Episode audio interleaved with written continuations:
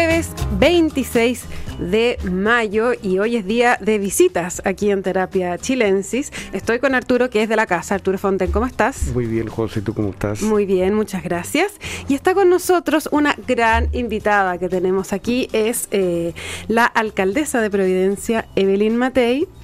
Obviamente, todos ustedes saben quién es, pero yo solamente voy a dar un antecedente. Eh, diputada, senadora, exministra, alcaldesa. Profesora. profesora. Sí, pues un año entero de matemáticas. Y en la carrera política yo diría que falta como un solo cargo, ¿no, Arturo? no sé, no sé. Y está punteando en la academia entre las ah, figuras políticas. Para allá iba, para allá iba, Eli Matei. Muchísimas gracias por estar con nosotros en esta tarde de Terapia Chilensis. Un gusto estar aquí en terapia contigo, María José y Arturo. ¿Cómo estás? Y ya se empezaron a reír de mí. No, no, no, estamos riendo, pero, pero estar en, eh, a pesar de que estamos en un incipiente gobierno mm. recién, queda mucho. A la encuesta Academ de este domingo, que se conoció este domingo, se le ocurrió preguntar por los personajes mejor evaluados y Evelyn Matei aparece primera en ese listado con un 61% de aprobación o de evaluación positiva.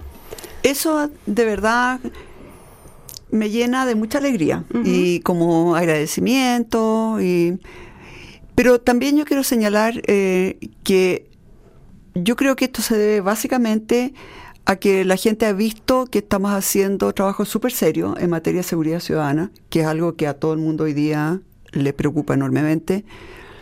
se han dado cuenta que nosotros empezamos a enfrentar eh, el tema del comercio ilegal hace cuatro o cinco años con un tremendo costo. Mm. Eh, se querellaron en contra mía por violación de derechos humanos.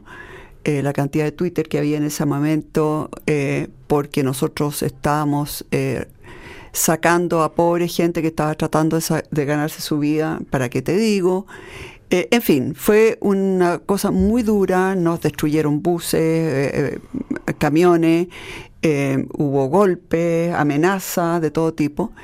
y hoy día mm, se están viendo que efectivamente lo que nosotros señalábamos, que obviamente que hay gente que está tratando de ganarse la vida, pero que detrás de esto hay verdaderas mafias y mafias poderosas y además muy violentas, se están empezando a dar cuenta que efectivamente era así. Y creo que también cosas como la preocupación por el medio ambiente, el cuidado del agua, son temas que, eh, el transporte más sustentable, etcétera, son temas que nosotros hemos ido em, imponiendo eh, y que son los temas que hoy día eh, preocupan a mucha gente. Entonces, em, yo quiero señalar que tenemos de verdad, le contaba a la José antes de entrar acá al estudio, que creo que tenemos el mejor equipo municipal de todo Chile en Providencia. Algunos ya estaban, otros los hemos traído. Eh, nos hemos preocupado de que se trabaje en equipo, con mucha. No, trabajamos muchísimo, pero también nos reímos mucho, lo pasamos muy bien. Y yo creo que eso es lo que se está notando. Entonces yo no lo tomo como una evaluación personal. Eh, y además tengo demasiada experiencia ya. Soy vieja en esto, entonces uno sabe que una vez está arriba y otra vez está abajo. Por cualquier cosa se puede caer. Pero yo de verdad creo que esto es eh, gracias a un equipo muy consolidado eh, y que trabajamos con mucha seriedad. Alcaldesa, em, decías que eh, eh, hablabas de este trabajo que hay sobre todo en seguridad que se hizo en Previdencia con hartos costos, según cuenta, que hoy al parecer le han dado su rédito. Em, pero me gustaría llevarla al tema, a tratar de extrapolar, esa situación a lo que pasa en el país. ¿Cuál es la mm. visión que tiene hoy día de lo que pasa en el país en términos de seguridad? Luego queremos entrar también en el tema de la convención, que en algún punto se cruza. Eh, ¿Cómo estás viendo la situación? En materia de seguridad tenemos eh, muchos em, fenómenos que son parecidos, pero que deben tratarse en forma distinta. Está naturalmente lo que ocurre en la macrozona sur, como se le llama hoy día, y que tiene que ver realmente con mafias que vienen operando hace mucho tiempo y que nadie ha querido enfrentarlo. Durante mucho tiempo se le llamó eufemísticamente violencia rural, mm. eh, pero que hace años que era evidente que eran mafias mafia de robo de madera, mafia de apoderación, de, apoderarse de, territorios, mafia de narcotráfico. Y eso se combate con buena eh, inteligencia, que no existe en Chile, no existe. La ANI es una broma. Eh, eh, todas las cosas han surgido sin que, que, siquiera se hayan dado cuenta que se venía algo encima. No tiene ni las facultades ni la gente apropiada, ni probablemente el número de personas apropiadas y probablemente tampoco la tecnología apropiada, no tienen nada. Eh, eh, la, la, inteligencia de carabineros se destruyó por completo hace un par de años. Eh, lo que había ahí. Después del caso de, huracán. Claro. Así que ese es un fenómeno. El otro fenómeno es obviamente el narcotráfico en las poblaciones. Que eso se viene, se veía venir hacía 20 años. Recordemos que cuando una persona trató de señalar que el narcotráfico era un tema que estaba metiéndose en Chile y que era preocupante, etcétera, lo metieron en la cárcel a Francisco Javier Cuadra, ¿no? Eh, y eso hoy día está desbordado y hay poblaciones enteras que están tomadas y si uno se mete ahí o ha entrado a esas poblaciones, eh, eh, la cantidad de señales de que eso, esto es mío, este territorio es mío y no me lo vengan a disputar son enormes todos los postes pintados, con colores, etcétera, o sea, eh, todo el territorio marcado.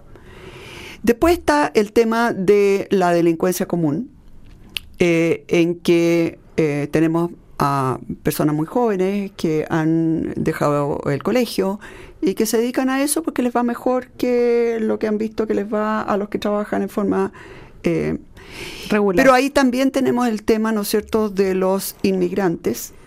Eh, nosotros hemos sido en Providencia, le hemos tendido realmente la mano, una mano cariñosa, generosa a los inmigrantes que vienen a trabajar acá y que vienen con su familia, etcétera, y que son la mayoría.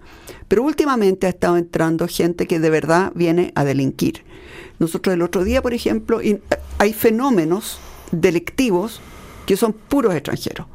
Los motochorros son puros extranjeros. Prácticamente no hay chilenos y hemos tomado eh, hemos tomado detenidos varias bandas, por lo tanto se los puedo contar porque, uh -huh. porque lo hemos visto en situ.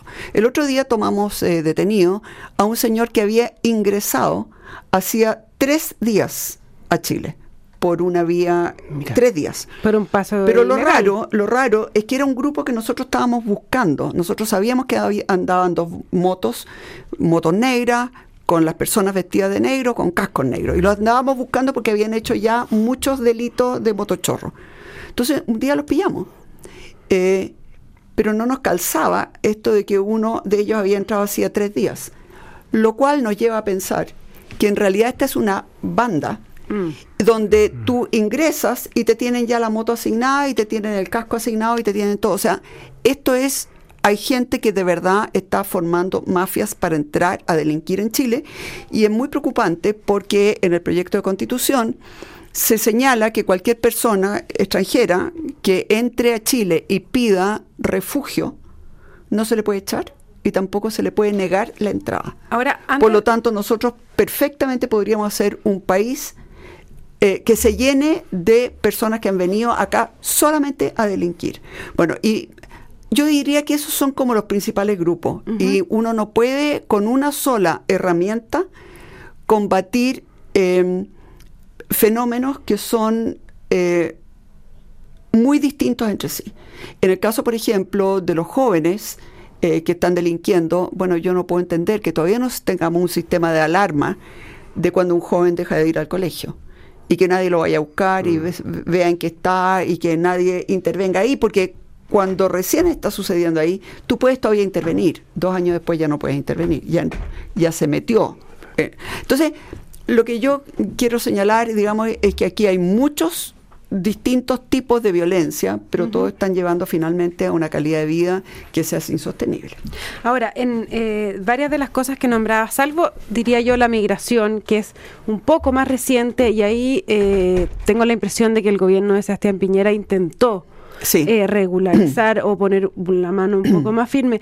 Pero todos los otros fenómenos que describes, como la, la violencia en la que se llama la macrozona sur, eh, el narcotráfico en poblaciones, etcétera, la delincuencia. Se veían venir se, hacía mucho están hace mucho rato. Entonces, eh, mi pregunta es: ¿por qué también el gobierno anterior, que era el gobierno de su coalición, tampoco hizo nada en estos temas? Al final, digo. Sí. A, a ver, en el tema de la Araucanía, yo creo que sí hizo ¿no? Trató por lo menos de dialogar. O sea, uno veía a Alfredo Moreno prácticamente todas las semanas en la Araucanía. Claro, pero lo sacaron de ahí, del desarrollo social, y hasta Claro, no después del caso Catrillanca, ¿no es cierto? Pero, eh, pero por lo menos eh, trató de hacer un diálogo que se vino abajo con ese terrible incidente. Em, pero mm, también quiero señalar que em, los grupos de, muy de izquierda, eh, finalmente cualquier cosa que tú hagas cuando estás tratando, porque en el, en el caso, ¿no es cierto?, de la Araucanía, yo creo que ya a esta altura está todo el mundo de acuerdo, que una cosa es el tema mapuche, Sí, que hay sí. que enfrentarlo, y eso es lo que estaba tratando de hacer Alfredo Moreno, y al mismo tiempo, ¿no es cierto?, tratar de ver quiénes son y mm, capturar y castigar a los que están en las mafias. Pero eh, la izquierda nunca concedía que había mafias. Yo me acuerdo haber dicho en un programa de televisión, bueno, y ahí hay ma- mafia narcotráfico, y me dijeron, ¿cómo? ¿De dónde sacó eso? Si eso no está comprobado. Y resulta que hacía poco tiempo atrás habían pillado a este Vector, ¿cómo se llama? Emilio Berkov. Eh, claro, lo habían pillado con, eh, pero, pero, pero como que no se dan cuenta. Entonces, creo. cada vez que el sectores de centro derecha tratan de poner orden, te inmediatamente te acusan de violación de derechos humanos. Es una forma de actuar de la extrema izquierda. Me lo hicieron a mí con el tema del comercio eh, ilegal. Eh, lo hicieron también con los carabineros, el, el Paco no sé cuantito con Q, ¿no es cierto?, que eran unos violadores sistemáticos de eh, derechos humanos eh, y por lo tanto mm, realmente, eh, acuérdate que se trató, por ejemplo, de legislar sobre el tema del robo de madera, no, no hubo los votos suficientes. Entonces yo, te- yo diría que ha habido una intencionalidad sistemática de ir eh, a carabineros dejándolo, eh, arrinconándolo, eh, de todo el tiempo estar mm, acusándolo de violación de derechos humanos y también a los gobiernos, o en este caso, lo que me pasó a mí, por ejemplo, el gobierno comunal. Comunal. Entonces, eh, ha habido bastante dificultad en enfrentar esos temas, pero creo que también no ha habido suficiente voluntad.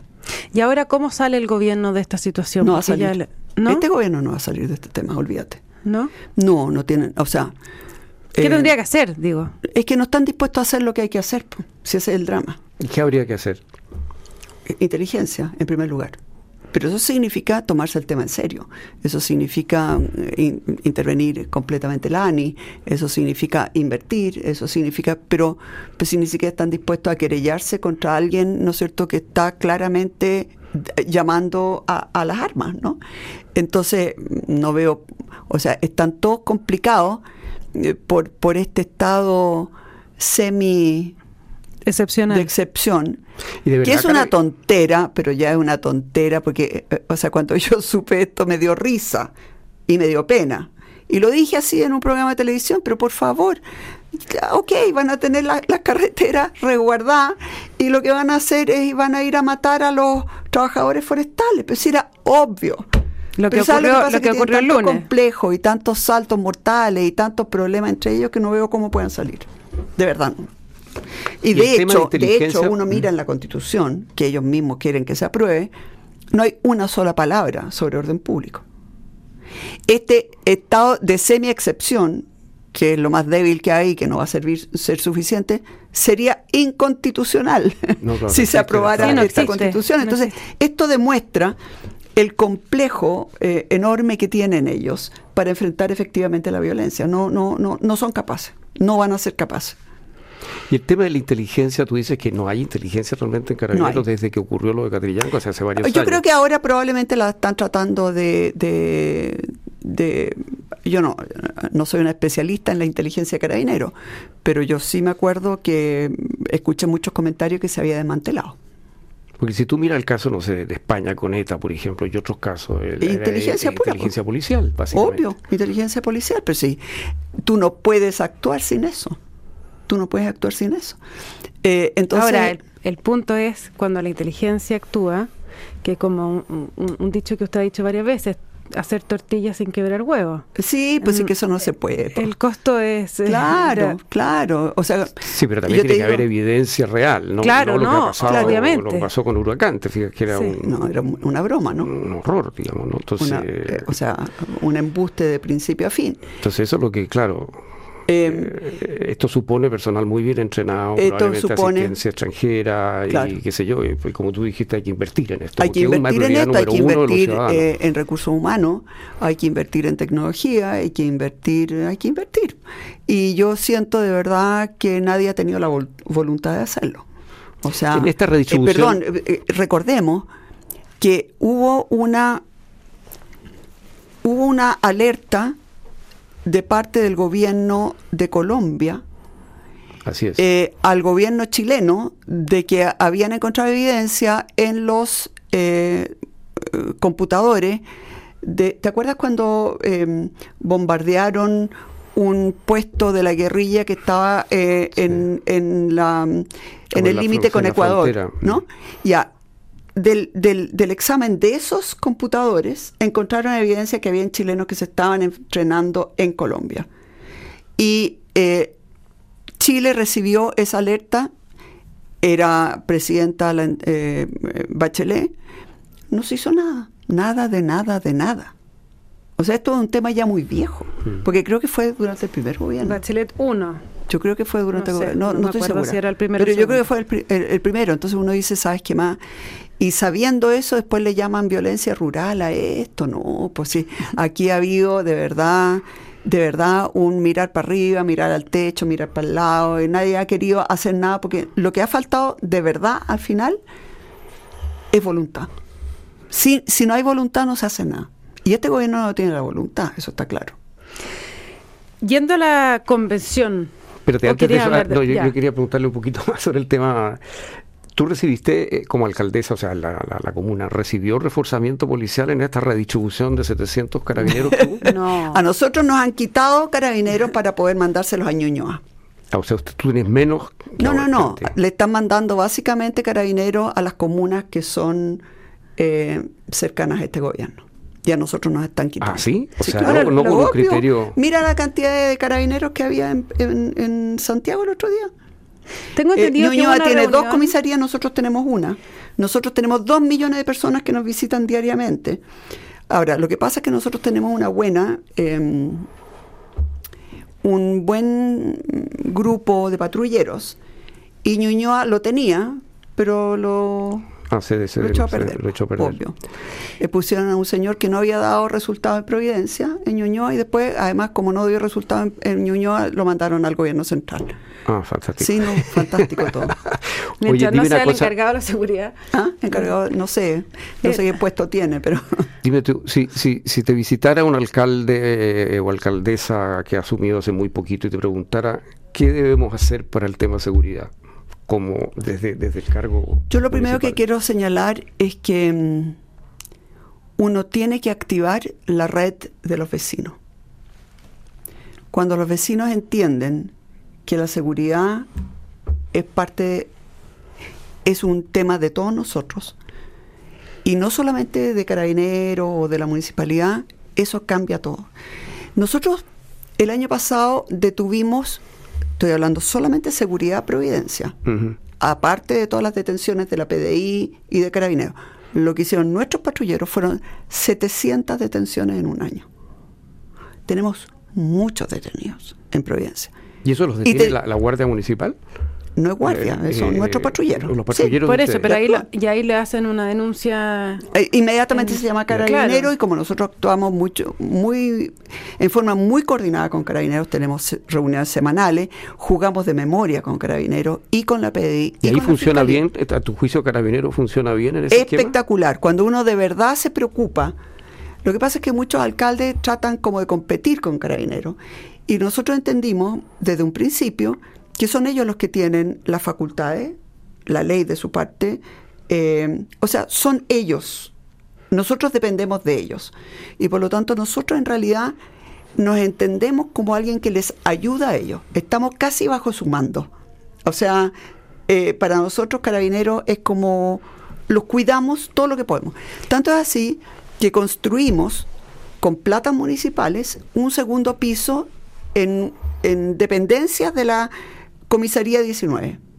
Ahí está la sala de mando, ahí está la sala donde se reciben las denuncias, tanto del 133 como del 1414 como del SOSAFE. Y desde ahí se ve en un mapa desde dónde nos están pidiendo permiso, eh, pe- eh, eh, perdón, eh, auxilio, y quién es el cuál es el móvil más cercano.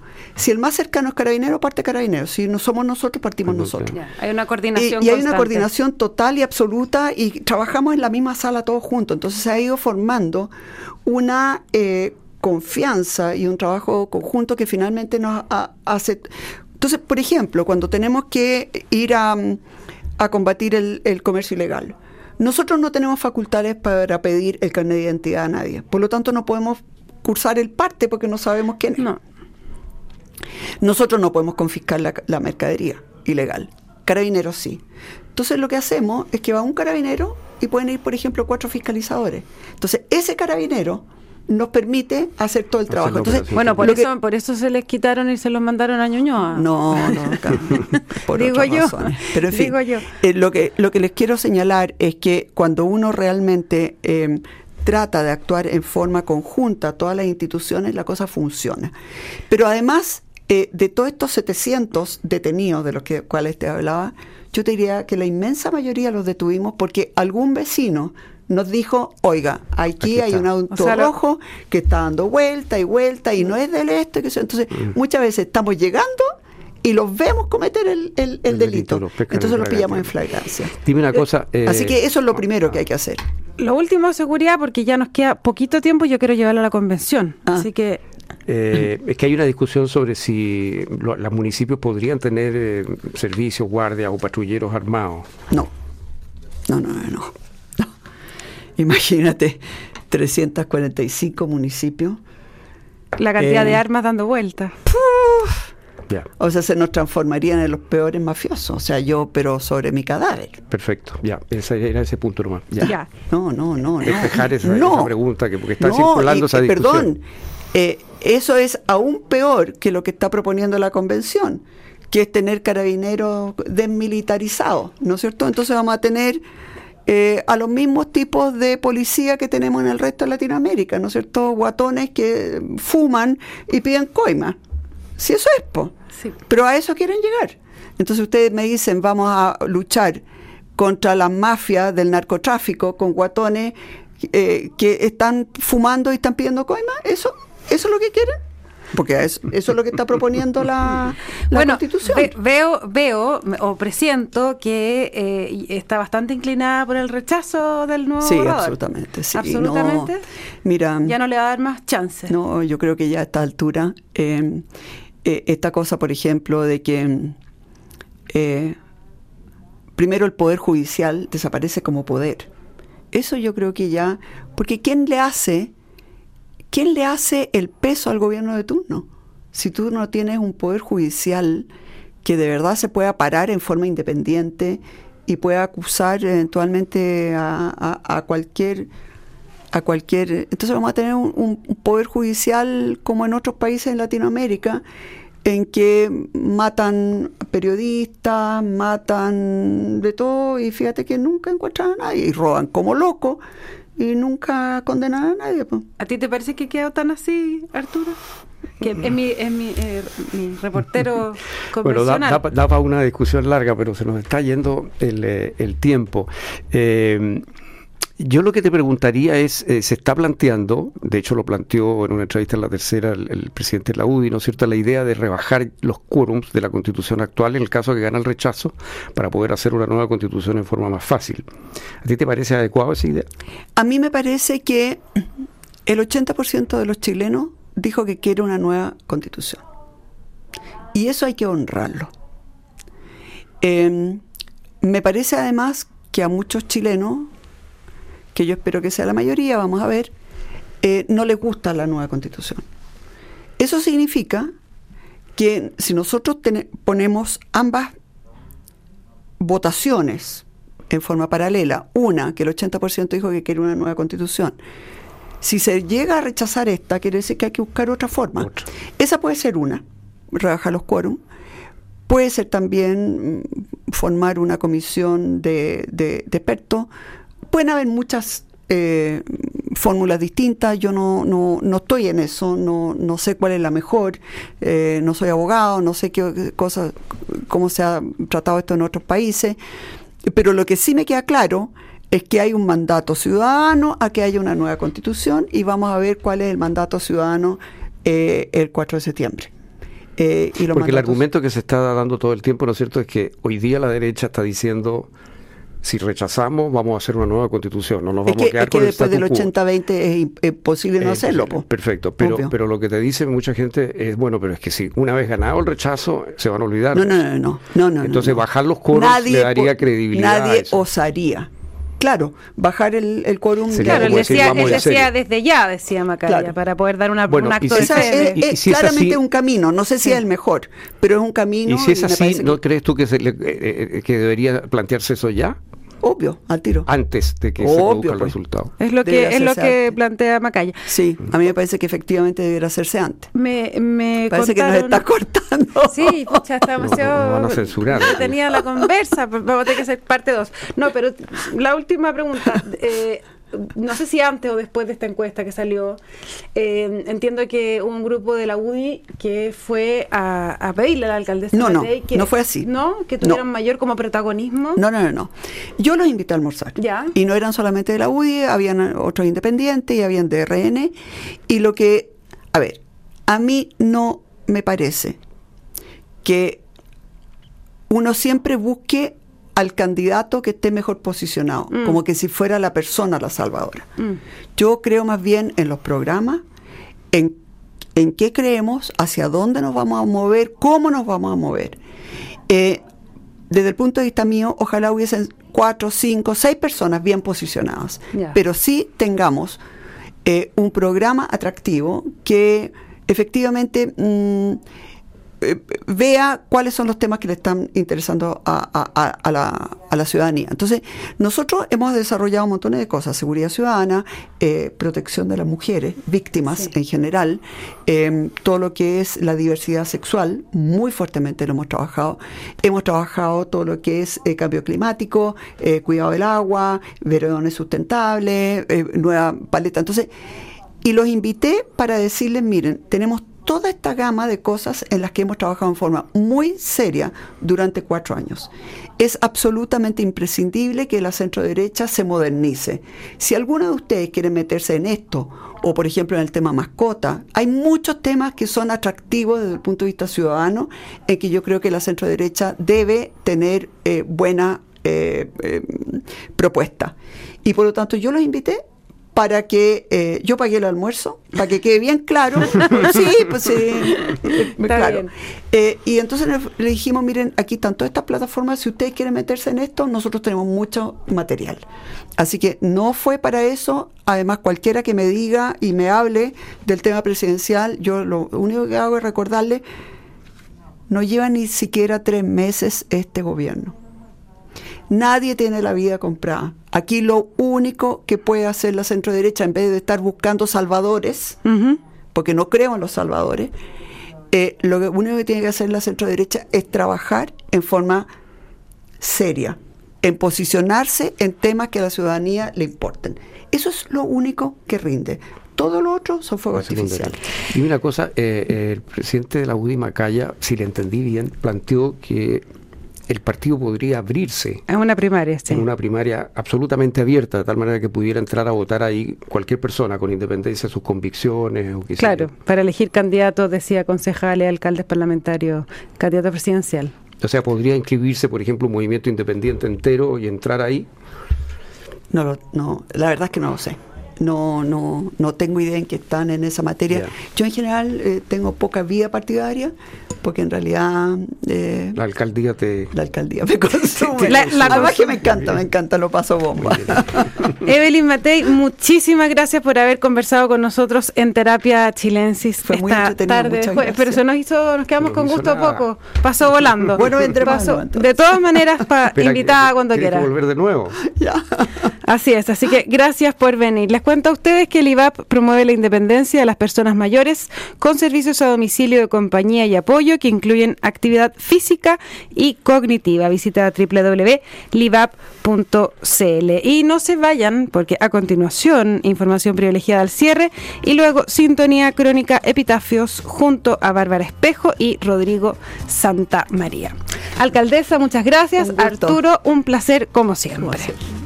Muy buenas tardes. Oye, y donde quiera que estés, mandémosle un cariño. Héctor, don Héctor. A Héctor Soto. Así es, un gran abrazo cierto, para Héctor. Cierto, Siempre en nuestro corazón, Sí. don Héctor.